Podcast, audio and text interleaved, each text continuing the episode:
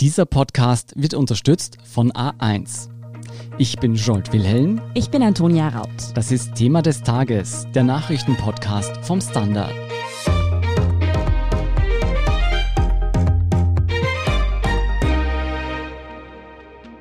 Wenn dein Handy jetzt bei der Staatsanwaltschaft landen würde, Scholz, hättest du dann Angst, dass die irgendwas Spannendes finden könnten?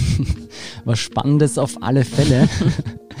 Aber ob es so spannend ist, wie die Nachrichten, die sich Politiker und Wirtschaftsbosse dieses Landes hin und her schicken, das wage ich zu bezweifeln. Ich kann mir ehrlich gesagt auch nicht ganz vorstellen, dass unsere Handys da mit dem von Thomas Schmidt zum Beispiel mithalten mhm. könnten, dem ÖPAC-Chef, der da unter anderem mit dem Kanzler und dem Finanzminister durchaus brisante Nachrichten ausgetauscht hat. Ja, da geht es um Postenschacher, um die Vergabe von wichtigen Stellen in den österreichischen Staatsbetrieben, kurz gesagt um Freundalwirtschaft.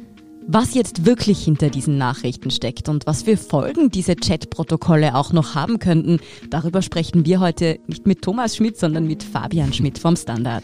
Und wir sprechen mit ihm auch darüber, was die Kurznachrichten kriegst eh alles, was du willst und ich liebe meinen Kanzler uh. tatsächlich bedeuten. Fabian, ich habe schon angedeutet, der Umgangston zwischen Thomas Schmidt und Sebastian Kurz war damals schon sehr freundschaftlich. Aber weshalb ist die Aufregung um diese Chatprotokolle jetzt so groß? Was zeigen denn diese Protokolle? Ja, es ist durchaus überraschend, dass die Aufregung so groß ist, weil im Grunde weiß man all das, was die Chats erzählen, schon seit längerer Zeit, nämlich dass Thomas Schmidt schon sehr lange mit dem ÖBAG-Chefsessel geliebäugelt hat und dass er aber auch dafür zuständig war, die ÖBAG ins Leben zu rufen und die Ausschreibung für diesen Posten mitzugestalten, dass er dafür zuständig war, den Aufsichtsrat auch mit auszuwählen und von diesem dann eben nach seiner Bewerbung gewählt wurde als ÖBAG-Chef. Aber ich nehme an, die Chats lösen emotional sehr viel aus, weil sie halt zeigen, wie plump das teilweise war und was für eine Umgangsform in den Ministerien eben an den Tag gelegt wurde, welche Umgangsformen dort gang und gäbe waren. Und es wirkt halt alles schon so, als ob es da eine bestimmte Clique von vor allem jüngeren Männern gibt, die sich einfach die Republik aufteilen. Mhm. Also diesen Eindruck kriegt man ein bisschen, wenn man das liest und das dürfte diese Aufregung auslösen. Hm, ja, wie sind diese brisanten Chatprotokolle denn jetzt genau ans Licht gekommen? Ja, also es gab ja schon in der Causa Casinos, Causa Postenschacher vor fast zwei Jahren den Start der Ermittlungen. Es gab sehr viele Hausdurchsuchungen, unter anderem auch bei Thomas Schmid und da wurde auch sein Smartphone sichergestellt und aus dieser Auswertung stammen jetzt diese Chatprotokolle. Also das sind, glaube ich, 300.000 Chats, ähm, die halt jetzt langsam durchgegangen werden. Man muss ja da immer sehr viel in Kontext setzen. Also das ist eine sehr große Arbeit für die Ermittler. Es ist nicht einfach so, dass die jetzt einen Chat nehmen können, den hinhauen und sagen, so, Akt fertig, sondern da muss natürlich recherchiert sein, wer sind alle Personen, die jetzt an diesem Gespräch teilnehmen, wo waren die zu diesem Zeitpunkt, worum geht es, wie ist die rechtliche Grundlage zum Beispiel bei bestimmten Postenbestellungen etc. etc. Also das ist eine sehr mühsame Arbeit und es gibt ja viel mehr Handys noch als das von Thomas Schmidt, die beschlagnahmt wurden ja, deshalb dauert es ja einfach so lange und jetzt ist es eben ein Amtsvermerk, der erstellt wurde und der an den U-Ausschuss geht. Das heißt, nur um das klarzustellen, das Ganze hat so lange gedauert, weil eben die Aufarbeitung dieser vielen, vielen Chats so aufwendig ist. Ja, genau. Das dauert wirklich lang. Also zum Beispiel gab es ja die Hausdurchsuchung beim Finanzminister Gernot Blümel im Februar und dem zugrunde liegen eigentlich auch Chatnachrichten, die gefunden wurden auf den Smartphones vom ehemaligen Novomatic-CEO Harald Neumann und von Thomas Schmid. Und das war ja auch beides schon vor, also im Jahr 2020, dass diese Smartphones sichergestellt wurden. Das dauert einfach wirklich lange, das aufzuarbeiten und miteinander in Beziehung zu setzen. Mhm. Gehen wir mal kurz weg von diesen Chatnachrichten jetzt. Wer ist denn dieser Thomas Schmidt überhaupt? Welche Rolle spielt der denn im Konstrukt aus Politik und Postenvergabe? Also Thomas Schmid war nie ein Politiker, aber er war eigentlich immer in der Politik. Also er war immer quasi in der zweiten Reihe. Er ist eingestiegen in die Politik unter Schwarz-Blau 1, wo er zum Beispiel Pressesprecher war von Karl-Heinz Grasser, ist also da schon im Finanzministerium angedockt und dann eigentlich dort geblieben. Also er ist immer mehr zu einer Art Eminenz geworden im Finanzministerium. Die Minister wechselten, aber er blieb. Und so wurde er dann schließlich auch Generalsekretär im Finanzministerium und Kabinettschef. Und vor allem die letzten Finanzminister, also Hans-Jörg Schelling, äh, Hartwig Löger, die haben einfach auf ihn vertraut und auf ihn vertrauen müssen, weil wenn man jetzt 15 Jahre in einem Ministerium an exponierter Stelle ist, dann hat man natürlich eine Hausmacht. Und dementsprechend war er dann für manche sogar wichtiger als der Minister als Ansprechpartner, weil er wirklich genau gewusst hat, wie dieses Finanzministerium funktioniert. Mhm. Du hast es ja vorher schon angesprochen. Mit der Besetzung von Schmidt wurde ja auch die Organisation der Staatsbetriebe neu aufgestellt, alles unter der österreichischen Beteiligungsaktiengesellschaft. Was genau ist die Aufgabe der ÖBAG? Welche Macht hat deren Vorstand Thomas Schmidt? Ja, also da mag ich mal vorausschicken, dass ich ja in der Innenpolitik bin und nicht in der Wirtschaft. Also wenn das jetzt nicht astrein ist, du gibst dein Bestes. zu entschuldigen. Ich gebe mein Bestes. Also im, im Grund ist es ja so, dass der Staat beteiligt ist an einigen Unternehmen, seien es jetzt die Casinos oder die OMV etc. Und früher war all dies organisiert über die ÖBIP und die wollte man reformieren. Man wollte einen direkteren Zugriff auf die Unternehmen, an denen man beteiligt war und das Ganze umwandeln in eine Aktiengesellschaft. Und das wurde dann eben die ÖBAG. Und das ist eigentlich schon angelaufen, als noch die sogenannte Große Koalition war. Und unter Türkis-Blau ist die Reform dann finalisiert worden und überraschenderweise für viele Experten mit einem Alleinvorstand, das heißt nicht mit einem Dreier- oder einem Zweier-Konsortium. Oft sagt man ja, es ist wichtig, dass man das Vier-Augen-Prinzip hat, dass man zwei Köpfe hat, sondern es ist klar festgelegt worden, es gibt einen Alleinvorstand und es war, glaube ich, auch schon relativ früh fix, dass das Thomas Schmid ist. Gab es denn dafür eine Begründung? Nein, man, man kann immer sagen, es ist auch für die quasi Effizienz, Schnelligkeit der Entscheidungen besser, wenn es einen Chef gibt, der außerdem auch unter sich noch andere Manager hat, die ihm helfen können. Also das wurde halt so ausgemacht, wie wir jetzt auch wissen, mit sogenannten Sidelettern, also Vereinbarungen zwischen FPÖ und ÖVP, wo ganz genau ausgeschnappt wurde, ihr kriegt da einen Vorstand, da einen Aufsichtsrat etc. Und ja, die ÖBAG ist ziemlich mächtig. Ich glaube, man muss nur ein paar der Unternehmen nennen, an denen sie beteiligt ist, um das zu verstehen. Also da wäre eben die Casinos, die OMV, der Verbund. Also das ist wirklich ein sehr mächtiges Konstrukt. Und damit ich das jetzt richtig verstehe, der Vorstand der ÖPAG ist damit aber nicht automatisch irgendwie auch der Chef im Hintergrund, der in diesen Unternehmen die Fäden zieht. Ja, also es ist schon differenzierter. Es ist dann so, dass der ÖBAG-Vorstand, dass es dann auch Aufsichtsratmandate gibt in den anderen Unternehmen, die er begleitet oder die Vertraute von ihm begleiten. Aber natürlich wird man als Eigentümer oder Miteigentümer ist man dann mittendrin, wenn es um die Unternehmensstrategie geht, dieser eben Unternehmen, an denen man beteiligt ist, zum Beispiel auch die Bundesimmobiliengesellschaft. Und deshalb sind wir ja in der Casinos-Affäre, da hat die Republik damals noch über die ÖBIP durchaus mitgemischt, als es um die Vorstandsbestellung gibt. Und deswegen sind ja auch so viele Politiker jetzt Beschuldigte im Casinos-Verfahren, also zum Beispiel Schmid oder eben Löger etc. Also man kann sagen, die ÖBAG hat überall ihre Finger im Spiel, was die Staatsbeteiligungen ja. betrifft. Um welche Posten ging es denn bei den Postenschacher-Vorwürfen konkret? Um welche Jobs ging es da? Man sieht eigentlich immer wieder, wie verschiedene Dinge ausgeschnapst werden. Das richtet sich eigentlich alles, wo die Politik Personen hinentsenden kann. Da wurde interveniert oder da wurden zumindest bestimmte Wünsche deponiert.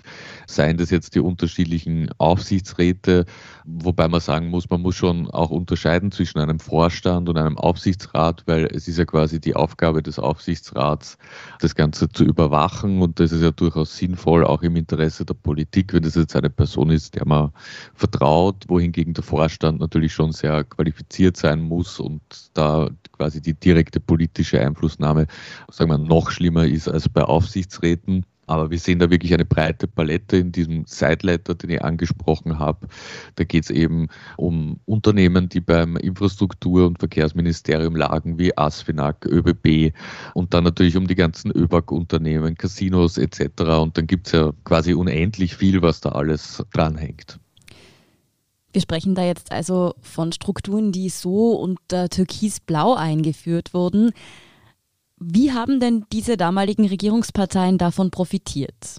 Ja, also es ist natürlich prestigeträchtig, wenn man im Aufsichtsrat sitzt von bestimmten Unternehmen. Das hilft natürlich auch, sich zu vernetzen. Wir sehen immer wieder, dass es zum Beispiel Großspender gab, die dann in Aufsichtsräte gelangt sind oder Leute, die vielleicht nicht gespendet haben, aber die Bewegung Kurz anders unterstützt haben und dasselbe gilt auch auf der blauen Seite. Aber das war quasi schon immer so leider in Österreich, dieser Postenschacher. Gleichzeitig haben die Regierungsparteien auch, das geht aus den Chats hervor, also vor allem Thomas Schmid hat an den Kanzler geschrieben, es gibt eine bestimmte Person, die er vorschlagen würde und die ist sehr gut steuerbar. Das heißt, es ging auch darum, dass man nicht Personen hineinsetzt, die dann vielleicht ein zu eigenständiges Profil entwickeln und vielleicht das machen, was das Beste für das Unternehmen wäre, aber nicht so toll für die Politik. Das wollte man eher weniger, sondern man wollte Leute, die halt schon auf die Signale achten, die auch aus der Regierung kommen. Also eigentlich ist das ein ziemlicher Marionettenjob, aber prestigeträchtig. Verstehe ich das richtig? Wenn man böse sein will, kann man das so sagen.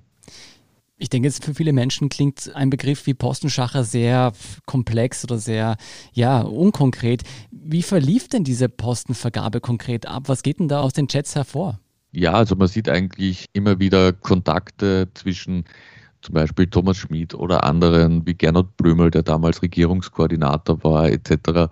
Oder auch Strache, wo einfach deponiert wird, die Person würde sich interessieren für das Themengebiet. Da gibt es zum Beispiel einen Industriellen, der schreibt, naja, er hat Lust, bei den Casinos in den Aufsichtsrat zu kommen. dann fragen, ja. Ich hätte auch Und Lust. Das wird dann, hey. Ja, ich hätte auch Lust. Und das wird dann halt weitergeleitet und schießt da so herum auf den einzelnen Smartphones und manchmal passiert es und manchmal nicht. Aber es geht schon darum, merkt man auch immer wieder Spender zu beglücken. Also da gibt es auch Chats, wo dem Thomas Schmid verschiedene Persönlichkeiten vorgeschlagen werden und das ist immer ganz positiv, wenn die gespendet haben. Damit kann man sie quasi bewerben im Sinne von Werbung für sie machen und andere wollen dann zum Beispiel in die Bundesforste etc., weil sie Jäger sind. So dann hat man natürlich wieder irgendeine Form von informeller Macht etc. Also aber es geht natürlich schon auch bis zu richtig profitablen Posten, wo Befangenheit eine Rolle spielen könnte. Also wenn zum Beispiel Persönlichkeiten aus der Immobilienbranche im ÖBAG-Aufsichtsrat sind oder in der Bundesimmobiliengesellschaft, dann können die da natürlich schon auch für ihr eigenes Unternehmen etwas richten, ohne dass ich jetzt etwas unterstellen will. Aber es ist sehr diffizil. Es geht manchmal, wie gesagt, hauptsächlich um den Titel und manchmal ums Netzwerken und manchmal wirklich um den eigenen Profit. Mhm. Du, wenn ich es nicht besser wüsste, dann würde ich sagen, das Ganze ist eine schlechte Satire, aber es ist anscheinend trotzdem Realität und keine Satire. Wie freundschaftlich waren denn diese Konversationen? Waren das Leute, die sich eigentlich schon lange kannten? Kannst du ein bisschen Einblick geben? Wie liefen solche Gespräche ab?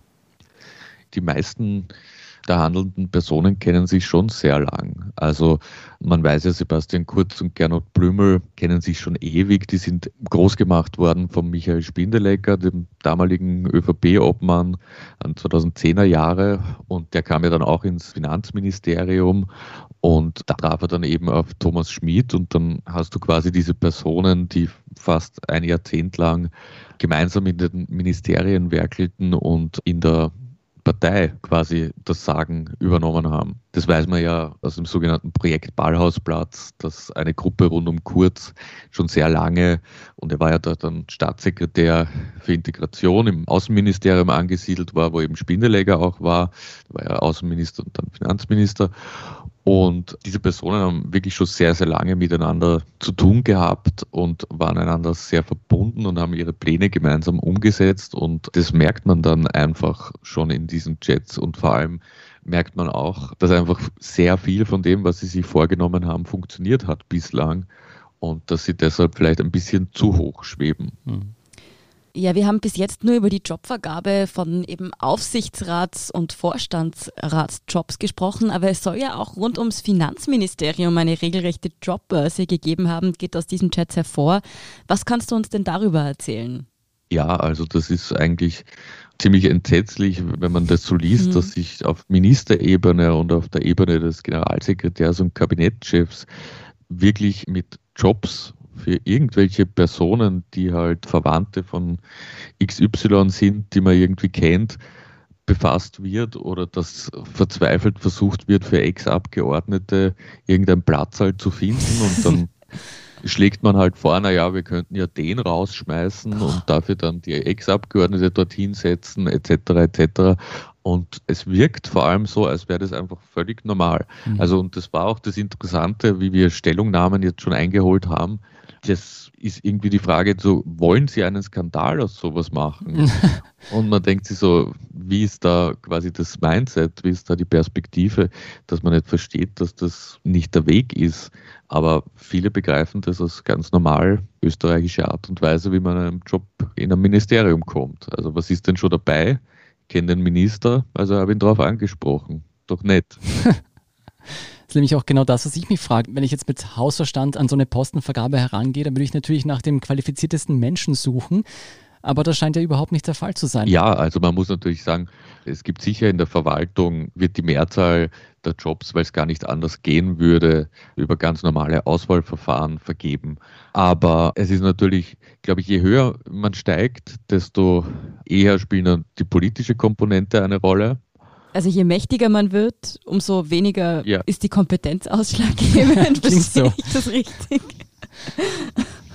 Ich, ich sage jetzt einmal nichts zu dieser Interpretation. Aber natürlich, aber es war auch erstaunlich, dass man gesehen hat, dass sie manche interveniert haben, auch für die Posten quasi ganz unten in irgendeinem, weiß nicht, Finanzamt am mhm. Land, wo halt war, mei, die Person kenne ich und die hat nur 600 Punkte erreicht beim Hearing mhm. von 1000 können wir da nicht was machen? Und dann wird halt zurückgeschrieben, ja, aber die anderen haben 800 Punkte erreicht, aber wir schaffen das schon irgendwie. Vielleicht nicht dort, sondern im Nachbarort, so quasi. Hm. Und was ist jetzt mit diesen anderen Personen, die sich da dann beworben haben? Also jetzt nicht nur in diesem Amt irgendwo, sondern auch zum Beispiel, wenn es da um Vorstandsjobs geht, wenn die sowas hören, beziehungsweise wenn dann vielleicht auch rauskommt, dass da wer Kompetenteres dabei gewesen wäre. Wie geht man damit jetzt um? Wie geht es da weiter?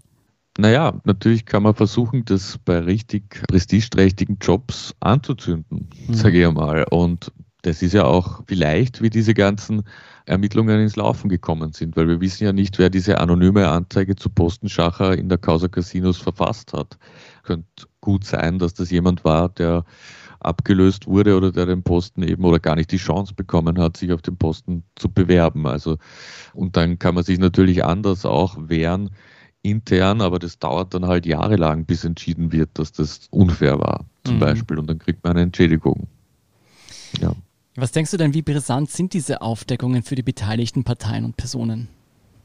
Ja, also wir diskutieren da innerhalb des Ressorts natürlich schon auch und sind uns ehrlich gesagt wirklich nicht sicher. Also man hat schon das Gefühl, dass da eine gewisse Polarisierung vorherrscht und dass die, die den Kanzler und sein Umfeld nicht mögen, empört es natürlich wahnsinnig. Und die anderen sagen, ja, ich sehe überall so und die empört es mhm. nicht so. Also das ist schwierig zu sagen, wie viel quasi es noch dazwischen gibt, zwischen diesen zwei Positionen, die sich jetzt vielleicht beeindrucken lassen von solchen Enthüllungen. Das wird man abwarten müssen. Du hast schon immer wieder gesagt, dass das, was da passiert ist, jetzt nicht unbedingt ein Riesengeheimnis war, was jetzt dadurch bekannt geworden ist, sondern dass das das irgendwie nochmal schwarz auf weiß zeigt einfach. Aber irgendwie muss den Beteiligten ja schon klar gewesen sein, dass sie sich damit ziemlich weit aus dem Fenster lehnen. Immerhin geht ja auch aus den Berichten hervor, dass ÖPAG-Chef Thomas Schmidt versucht hat, seine Handydaten zu löschen. Was sagt uns das? War ihm da dann doch klar, dass man ihn daraus im Fall noch einen Strick drehen könnte? Ich denke, zu dem Zeitpunkt, wo die Hausdurchsuchung bei Thomas Schmid war, das war schon einige Monate nach der anonymen Anzeige und nach dem Ibiza-Video im Jahr 2019.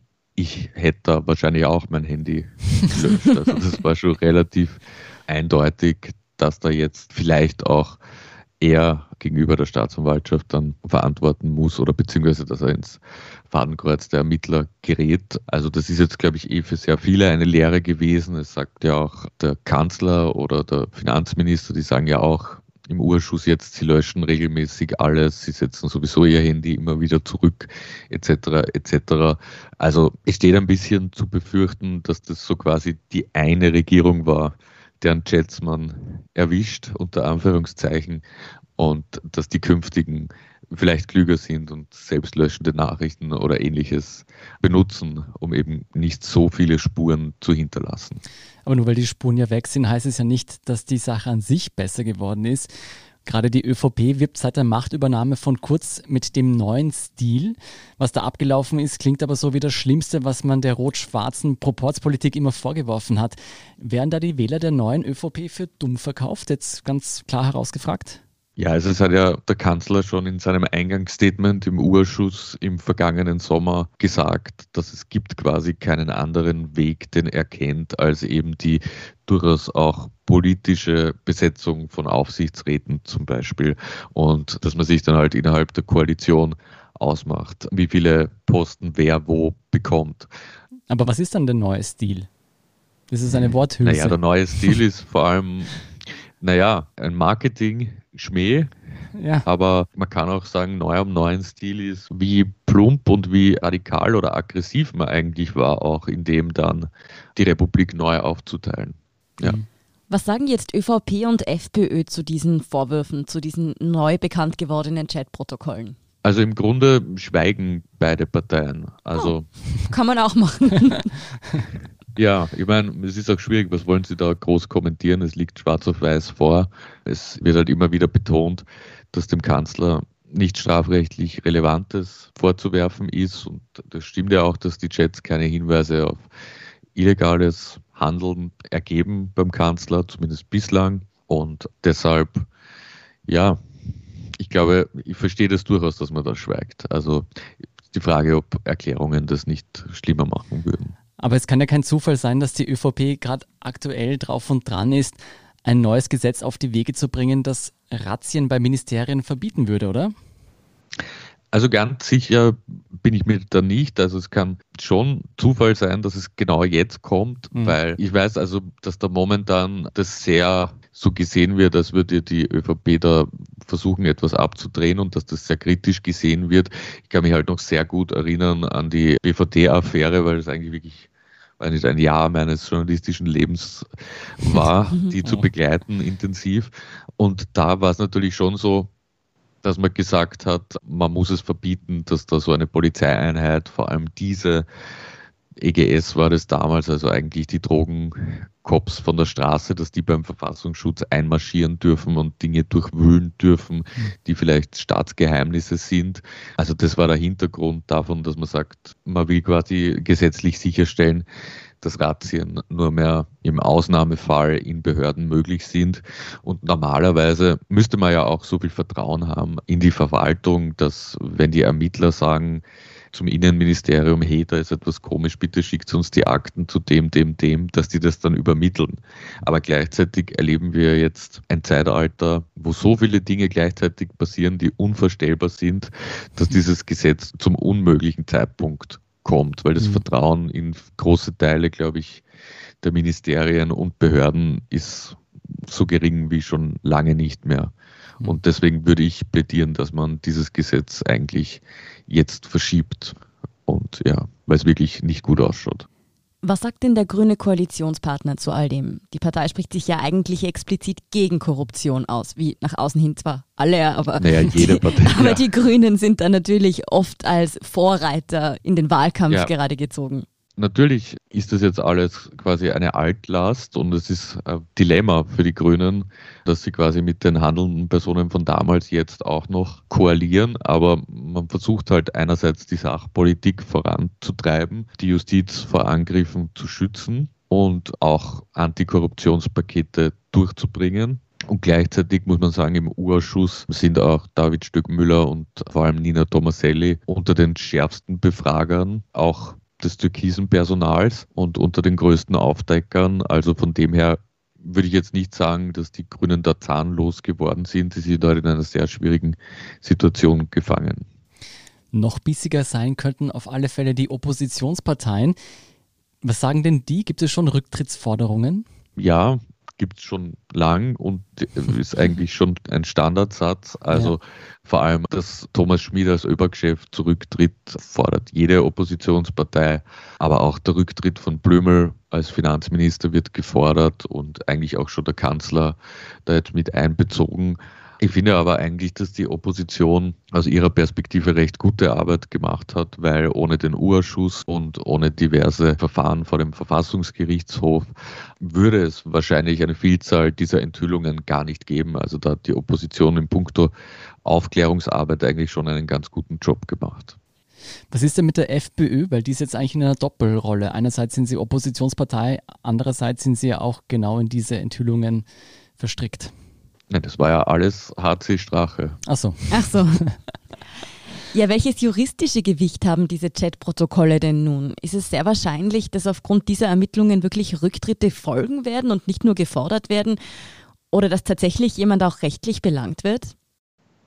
Ich glaube, dass das Problem ein bisschen daran ist, wenn jetzt eine Person zurücktritt, also wenn jetzt zum Beispiel sich Thomas Schmidt als ÖBAG-Chef zurückzieht, dann befürchtet die ÖVP, dass man dann fragt, naja, und warum eigentlich nicht der Blömel? Und dann irgendwann mhm. fragt, na, warum eigentlich nicht der Kurz? Also ich würde analysieren, dass die ÖVP da einfach diese Mauer aufbaut. Ich kann mir nur schwer vorstellen, dass da Rücktritte folgen. Da muss der Druck wirklich schon sehr groß werden. Aber Ausschließen würde ich es nicht, weil eigentlich es schon wirklich, wirklich harter Tobak ist, was da in diesen Chats zu lesen ist. Und die Frage, die juristische Frage ist natürlich auch sehr schwer einzuschätzen. Es gibt da natürlich schon unterschiedliche Delikte, die in Betracht kommen könnten, aber da hängt immer sehr viel dran und das ist eigentlich auch gut, dass das Strafrecht jetzt nicht so schnell kommen kann. Aber da muss man natürlich beweisen, dass das eine Entscheidung war, die jetzt zum Beispiel einem Unternehmen oder den Steuerzahlern sehr geschadet hat, etc. etc. Also es wird schwierig sein, diese Argumentationskette wirklich bis zur gerichtlichen Prüfung belegen zu können. Aber natürlich, also wir sehen ja die Ermittlungen in der Causa Casinos sind schon gegen, weiß nicht, über zwei Dutzend Personen. Also es kann gut sein, dass da irgendwann eine Anklage kommt. Man kann es also noch nicht absehen. Genügend Zündstoff gäbe es auf jeden Fall, dass sich diese Affäre noch über einige Zeit zieht und auch dich wohl noch ein bisschen beschäftigt. Vielen Dank auf jeden Fall, Fabian Schmidt, für diese Einschätzung. Danke. Wir sind gleich zurück.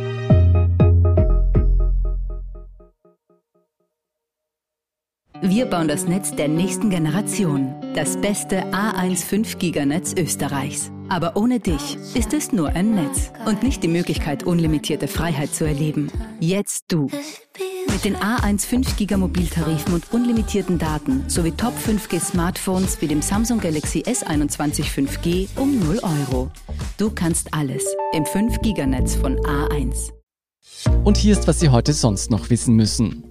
Erstens, ab Gründonnerstag geht der Osten Österreichs wieder in den Lockdown, diesmal Osterruhe genannt. Ob diese nach Ostern wirklich endet, ist aber ungewiss. Experten raten zur Vorsicht, da die Inzidenz in Österreich weiter ansteigt und die Intensivstationen bereits stark ausgelastet sind. Eine Verlängerung und auch eine Ausweitung des Lockdowns auf weitere Gebiete in Österreich ist deshalb im Gespräch. Ja, strengere Maßnahmen werden davor auch schon für Tirol eingeführt. Ab Mittwoch gilt dort eine Ausreisetestpflicht. Grund dafür ist ein verstärktes Auftreten der britischen Virusmutation mit weiteren Mutationsmerkmalen. Die Testpflicht für Tirol soll bis inklusive 14. April gelten. Zweitens, das Frachtschiff Ever Given schwimmt wieder. Juhu! das heißt, der Suezkanal ist auch wieder frei. Das Schiff hatte die wichtige Handelsroute fast eine Woche lang blockiert, nachdem es in einem Sandsturm auf Grund gelaufen war. Ja, Hilfs- und Bergungsteams haben seit Tagen eben versucht, mit Backern und Schleppern das Schiff wieder mobil zu machen. Von Vorteil war jetzt übrigens auch die Flut bei Vollmond in der Nacht auf heute Montag. Ein mondsüchtiges Schiff. Ein mondsüchtiges Schiff. Drittens, in den USA beginnt das Hauptverfahren im Fall George Floyd. Vor Gericht steht jener Ex-Polizist, dem die Ermordung des Afroamerikaners bei einem Polizeieinsatz vorgeworfen wird. Ihm drohen bis zu 40 Jahre Haft. Der Prozess wird unter strengen Sicherheitsvorkehrungen in der Stadt Minneapolis abgehalten. Hm, die ganze Welt wartet gespannt auf das Urteil in dem Fall George Floyd. Der Tod des Afroamerikaners stand ja am Beginn der Black Lives Matter Proteste, im Zuge derer 2020 auch in Wien zigtausende Menschen auf die Straßen gingen und gegen strukturellen Rassismus demonstrierten. Und viertens, Experten räumen endgültig mit der Theorie auf, dass das Coronavirus in einem Labor gezüchtet wurde. Die Weltgesundheitsorganisation Interpretation geht von einer Übertragung des Coronavirus auf den Menschen durch ein Tier als Zwischenwirt aus. Von der Fledermaus sei der Erreger wohl auf ein anderes Tier und von diesem dann auf den Menschen übergegangen, heißt es in dem heute Montag vorgelegten Bericht. Die These, das Virus sei aus einem Labor entwichen, wurde als extrem unwahrscheinlich bezeichnet. Und damit wird die Filmvorlage weniger spannend als gedacht. Mehr dazu und die aktuellsten Informationen zum weiteren Weltgeschehen finden Sie wie immer auf der Standard.at. Um keine Folge von Thema des Tages zu verpassen, abonnieren Sie uns bei Apple Podcasts oder Spotify. Unterstützen können Sie uns mit einer 5-Sterne-Bewertung und vor allem, indem Sie für den Standard zahlen. Alle Infos dazu finden Sie auf abo.derstandard.at. Danke für Ihre Unterstützung. Ich bin Antonia Raut. Ich bin Jolt Wilhelm. Baba und bis zum nächsten Mal.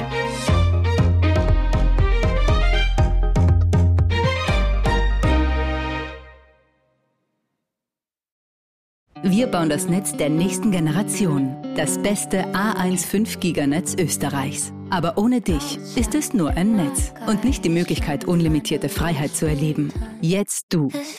Mit den A1 5 Giga Mobiltarifen und unlimitierten Daten sowie Top 5G Smartphones wie dem Samsung Galaxy S21 5G um 0 Euro.